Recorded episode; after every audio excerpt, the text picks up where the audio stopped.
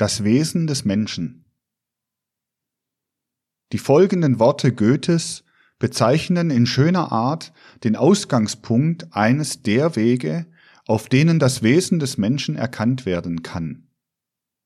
Sobald der Mensch die Gegenstände um sich her gewahr wird, betrachtet er sie in Bezug auf sich selbst und mit Recht, denn es hängt sein ganzes Schicksal davon ab, ob sie ihm gefallen oder missfallen, ob sie ihn anziehen oder abstoßen, ob sie ihm nützen oder schaden. Diese ganz natürliche Art, die Dinge anzusehen und zu beurteilen, scheint so leicht zu sein, als sie notwendig ist. Und doch ist der Mensch dabei tausend Irrtümern ausgesetzt, die ihm oft beschämen und ihm das Leben verbittern. Ein weit schwereres Tagewerk übernehmen diejenigen, deren lebhafter Trieb nach Kenntnis die Gegenstände der Natur an sich selbst und in ihren Verhältnissen untereinander zu beobachten strebt. Denn sie vermissen bald den Maßstab, der ihnen zu Hilfe kam, wenn sie als Menschen die Dinge in Bezug auf sich betrachteten. Es fehlt ihnen der Maßstab des Gefallens und Missfallens, des Anziehens und Abstoßens, des Nutzens und Schadens. Diesem sollen sie ganz entsagen, sie sollen als gleichgültige und gleichsam göttliche Wesen suchen und untersuchen, was ist und nicht, was behagt. So soll den echten Botaniker weder die Schönheit noch die Nutzbarkeit der Pflanzen rühren, er soll ihre Bildung, ihr Verhältnis zu dem übrigen Pflanzenreiche untersuchen. Und wie sie alle von der Sonne hervorgelockt und beschienen werden, so soll er mit einem gleichen ruhigen Blicke sie alle ansehen und übersehen und den Maßstab zu dieser Erkenntnis, die Data der Beurteilung nicht aus sich, sondern aus dem Kreise der Dinge nehmen, die er beobachtet. Auf dreierlei lenkt dieser von Goethe ausgesprochene Gedanke die Aufmerksamkeit des Menschen. Das erste sind die Gegenstände, von denen ihm durch die Tore seiner Sinne fortwährend Kunde zufließt, die er tastet, riecht, schmeckt, hört und sieht. Das zweite sind die Eindrücke, die sie auf ihn machen und die sich als sein Gefallen und Missfallen, sein Begehren oder Verabscheuen dadurch kennzeichnen, dass er das eine sympathisch, das andere antipathisch, das eine nützlich, das andere schädlich findet. Und das dritte sind die Erkenntnisse, die er sich als gleichsam göttliches Wesen über die Gegenstände erwirbt. Es sind die Geheimnisse des Wirkens und Daseins dieser Gegenstände, die sich ihm enthüllen. Deutlich scheiden sich diese drei Gebiete im menschlichen Leben. Und der Mensch wird daher gewahr, dass er in einer dreifachen Art mit der Welt verwoben ist. Die erste Art ist etwas, was er vorfindet, was er als eine gegebene Tatsache hinnimmt. Durch die zweite Art macht er die Welt zu seiner eigenen Angelegenheit, zu etwas, das eine Bedeutung für ihn hat. Die dritte Art betrachtet er als ein Ziel, zu dem er unaufhörlich hinstreben soll. Warum erscheint dem Menschen die Welt in dieser dreifachen Art? Eine einfache Betrachtung kann das lehren. Ich gehe über eine mit Blumen bewachsene Wiese. Die Blumen künden mir ihre Farben durch mein Auge.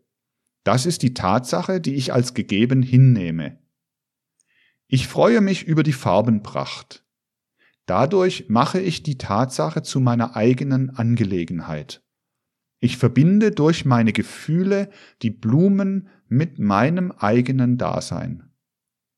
Nach einem Jahre gehe ich wieder über dieselbe Wiese. Andere Blumen sind da. Neue Freude erwächst mir aus ihnen. Meine Freude vom Vorjahre wird als Erinnerung auftauchen. Sie ist in mir. Der Gegenstand, der sie angefacht hat, ist vergangen. Aber die Blumen, die ich jetzt sehe, sind von derselben Art wie die vorjährigen. Sie sind nach denselben Gesetzen gewachsen wie jene. Habe ich mich über diese Art, über diese Gesetze aufgeklärt, so finde ich sie in den diesjährigen Blumen so wieder, wie ich sie in den vorjährigen erkannt habe.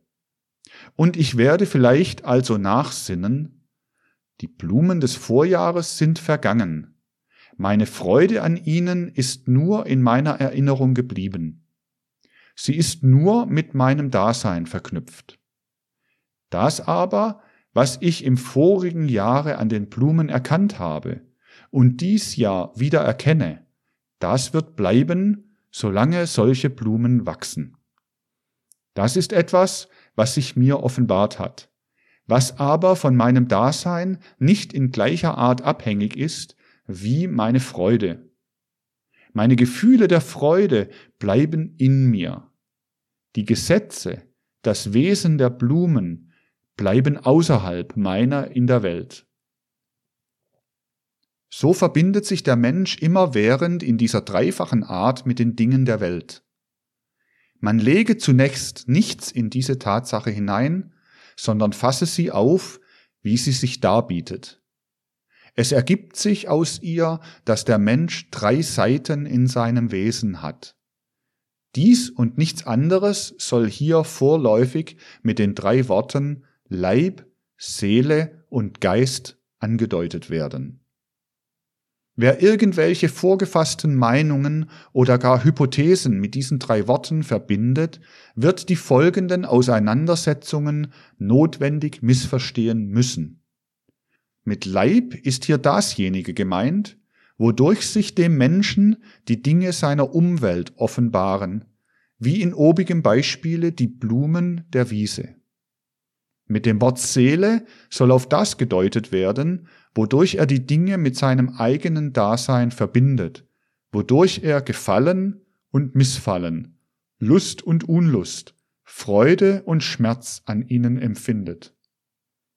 Als Geist ist das gemeint, was in ihm offenbar wird, wenn er nach Goethes Ausdruck die Dinge als gleichsam göttliches Wesen ansieht. In diesem Sinne besteht der Mensch aus Leib, Seele und Geist. Durch seinen Leib vermag sich der Mensch für den Augenblick mit den Dingen in Verbindung zu setzen. Durch seine Seele bewahrt er in sich die Eindrücke, die sie auf ihn machen. Und durch seinen Geist offenbart sich ihm das, was sich die Dinge selbst bewahren. Nur wenn man den Menschen nach diesen drei Seiten betrachtet, kann man hoffen, Aufschluss über seine Wesenheit zu erhalten. Denn diese drei Seiten zeigen ihn in dreifach verschiedener Art mit der übrigen Welt verwandt. Durch seinen Leib ist er mit den Dingen verwandt, die sich seinen Sinnen von außen darbieten. Die Stoffe der Außenwelt setzen diesen seinen Leib zusammen. Die Kräfte der Außenwelt wirken auch in ihm. Und wie er die Dinge der Außenwelt mit seinen Sinnen betrachtet, so kann er auch sein eigenes leibliches Dasein beobachten. Aber unmöglich ist es, in derselben Art das seelische Dasein zu betrachten. Alles, was an mir leibliche Vorgänge sind, kann auch mit den leiblichen Sinnen wahrgenommen werden. Mein Gefallen und Missfallen, meine Freude und meinen Schmerz kann weder ich noch ein anderer mit leiblichen Sinnen wahrnehmen. Das Seelische ist ein Gebiet, das der leiblichen Anschauung unzugänglich ist. Das leibliche Dasein des Menschen ist vor aller Augen offenbar. Das Seelische trägt er als seine Welt in sich. Durch den Geist aber wird ihm die Außenwelt in einer höheren Art offenbar. In seinem Innern enthüllen sich zwar die Geheimnisse der Außenwelt, aber er tritt im Geiste aus sich heraus und lässt die Dinge über sich selbst sprechen, über dasjenige, was nicht für ihn, sondern für sie Bedeutung hat.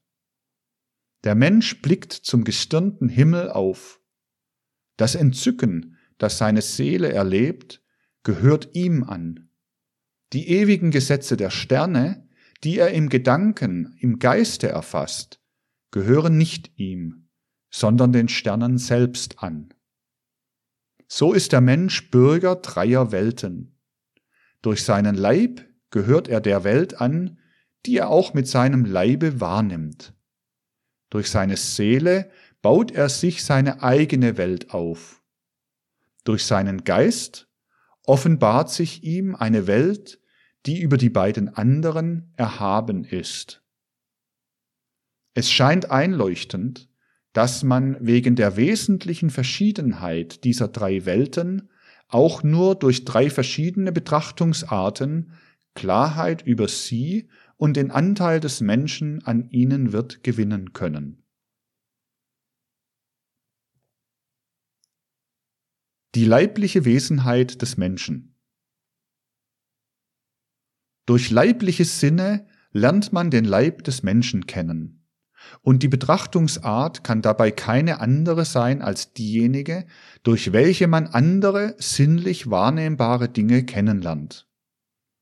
Wie man die Mineralien, die Pflanzen, die Tiere betrachtet, so kann man auch den Menschen betrachten. Er ist mit diesen drei Formen des Daseins verwandt. Gleich den Mineralien baut er seinen Leib aus den Stoffen der Natur auf. Gleich den Pflanzen wächst er und pflanzt sich fort. Gleich den Tieren nimmt er die Gegenstände um sich herum wahr und bildet aufgrund ihrer Eindrücke in sich innere Erlebnisse. Ein mineralisches, ein pflanzliches und ein tierisches Dasein darf man daher dem Menschen zusprechen. Die Verschiedenheit im Bau der Mineralien, Pflanzen und Tiere entspricht den drei Formen ihres Daseins. Und dieser Bau, die Gestalt ist es, was man mit den Sinnen wahrnimmt und was man allein Leib nennen kann. Nun ist aber der menschliche Leib von dem tierischen verschieden. Diese Verschiedenheit muss jedermann anerkennen, wie er auch über die Verwandtschaft des Menschen mit den Tieren sonst denken mag. Selbst der radikalste Materialist, der alles Seelische leugnet, wird nicht umhin können, den folgenden Satz zu unterschreiben, den Carus in seinem Organon der Erkenntnis der Natur und des Geistes ausspricht. Noch immer bleibt zwar der feinere innerlichste Bau des Nervensystems und namentlich des Hirns dem Physiologen und Anatomen ein unaufgelöstes Rätsel, aber dass jene Konzentration der Gebilde mehr und mehr in der Tierreihe steigt und im Menschen einen Grad erreicht, wie durchaus in keinem anderen Wesen, dies ist eine vollkommen festgestellte Tatsache. Es ist für die Geistesentwicklung des Menschen von höchster Bedeutung, ja wir dürfen es geradezu aussprechen, eigentlich schon die hinreichende Erklärung. Wo der Bau des Hirns daher nicht gehörig sich entwickelt hat, wo Kleinheit und Dürftigkeit desselben wie beim Mikrozephalen und Idioten sich verraten, da versteht es sich von selbst, dass vom Hervortreten eigentümlicher Ideen und vom Erkennen gerade so wenig die Rede sein kann, wie in Menschen mit völlig verbildeten Generationsorganen von Fortbildung der Gattung. Ein kräftig und schön entwickelter Bau des ganzen Menschen dagegen und des Gehirns insbesondere wird zwar noch nicht allein den Genius setzen, aber doch jedenfalls die erste unerlässlichste Bedingung für höhere Erkenntnis gewähren. Wie man dem menschlichen Leib die drei Formen des Daseins, die mineralische, die pflanzliche und die tierische zuspricht, so muss man ihm noch eine vierte, die besondere menschliche zusprechen. Durch seine mineralische Daseinsform ist der Mensch verwandt mit allem Sichtbaren. Durch seine pflanzliche mit allen Wesen, die wachsen und sich fortpflanzen. Durch seine tierische mit allen, die ihre Umgebung wahrnehmen und aufgrund äußerer Eindrücke innere Erlebnisse haben. Durch seine menschliche bildet er schon in leiblicher Beziehung ein Reich für sich. Die seelische Wesenheit des Menschen. Als eigene Innenwelt ist die seelische Wesenheit des Menschen von seiner Leiblichkeit verschieden. Das eigene tritt sofort entgegen, wenn man die Aufmerksamkeit auf die einfachsten Sinnesempfindungen lenkt. Niemand kann zunächst wissen, ob ein anderer eine solche einfache Sinnesempfindung in genau der gleichen Art erlebt wie er selbst. Bekannt ist, dass es Menschen gibt, die farbenblind sind. Solche sehen die Dinge nur in verschiedenen Schattierungen von Grau. Andere sind teilweise farbenblind. Sie können daher gewisse Farbennuancen nicht wahrnehmen. Das Weltbild, das ihnen ihr Auge gibt, ist ein anderes als dasjenige sogenannter normaler Menschen. Und ein gleiches gilt mehr oder weniger für die anderen Sinne. Ohne weiteres geht daraus hervor, dass schon die einfache Sinnesempfindung zur Innenwelt gehört. Mit meinen leiblichen Sinnen kann ich den roten Tisch wahrnehmen, den auch der andere wahrnimmt. Aber ich kann nicht des anderen Empfindung des Roten wahrnehmen. Man muss demnach die Sinnesempfindung als seelisches bezeichnen. Wenn man sich diese Tatsache nur ganz klar macht, dann wird man bald aufhören, die Innenerlebnisse als bloße Gehirnvorgänge oder ähnliches anzusehen. An die Sinnesempfindung schließt sich zunächst das Gefühl. Die eine Empfindung macht dem Menschen Lust, die andere Unlust. Das sind Regungen seines inneren, seines seelischen Lebens. In seinen Gefühlen schafft sich der Mensch eine zweite Welt zu derjenigen hinzu, die von außen auf ihn einwirkt. Und ein drittes kommt hinzu, der Wille.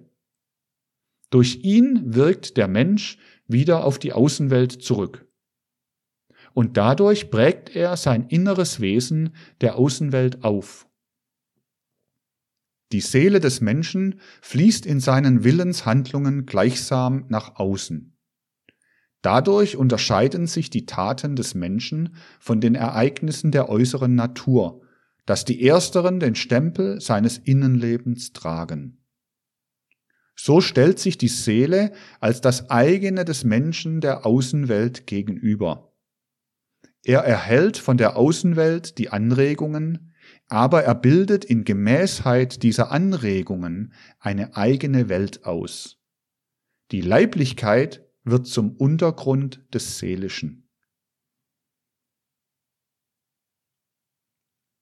Die geistige Wesenheit des Menschen.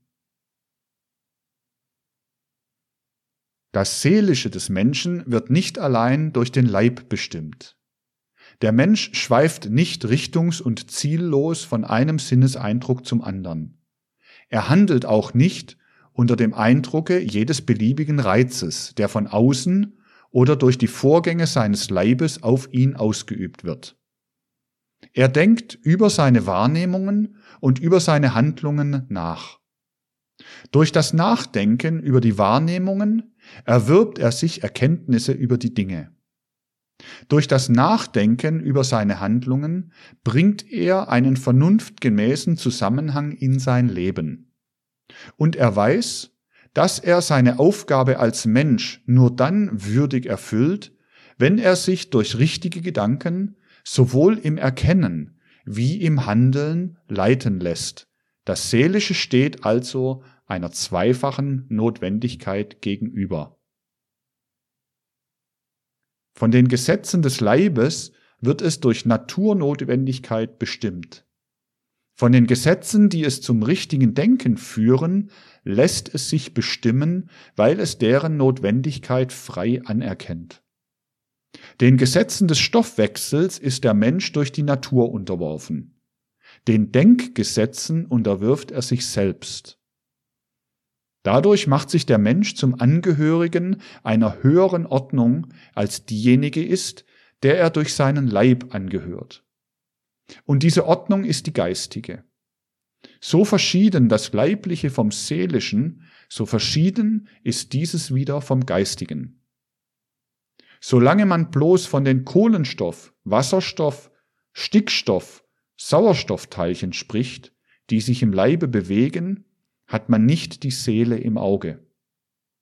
Das seelische Leben beginnt erst da, wo innerhalb solcher Bewegung die Empfindung auftritt. Ich schmecke süß oder ich fühle Lust. Ebenso wenig hat man den Geist im Auge, solange man bloß die seelischen Erlebnisse ansieht, die durch den Menschen ziehen. Wenn er sich ganz der Außenwelt und seinem Leibesleben überlässt. Dieses Seelische ist vielmehr erst die Grundlage für das Geistige, wie das Leibliche die Grundlage für das Seelische ist. Der Naturforscher hat es mit dem Leibe, der Seelenforscher, Psychologe, mit der Seele und der Geistesforscher mit dem Geiste zu tun. Durch Besinnung auf das eigene Selbst sich den Unterschied von Leib, Seele und Geist klarzumachen, ist eine Anforderung, die an denjenigen gestellt werden muss, der sich denkend über das Wesen des Menschen aufklären will.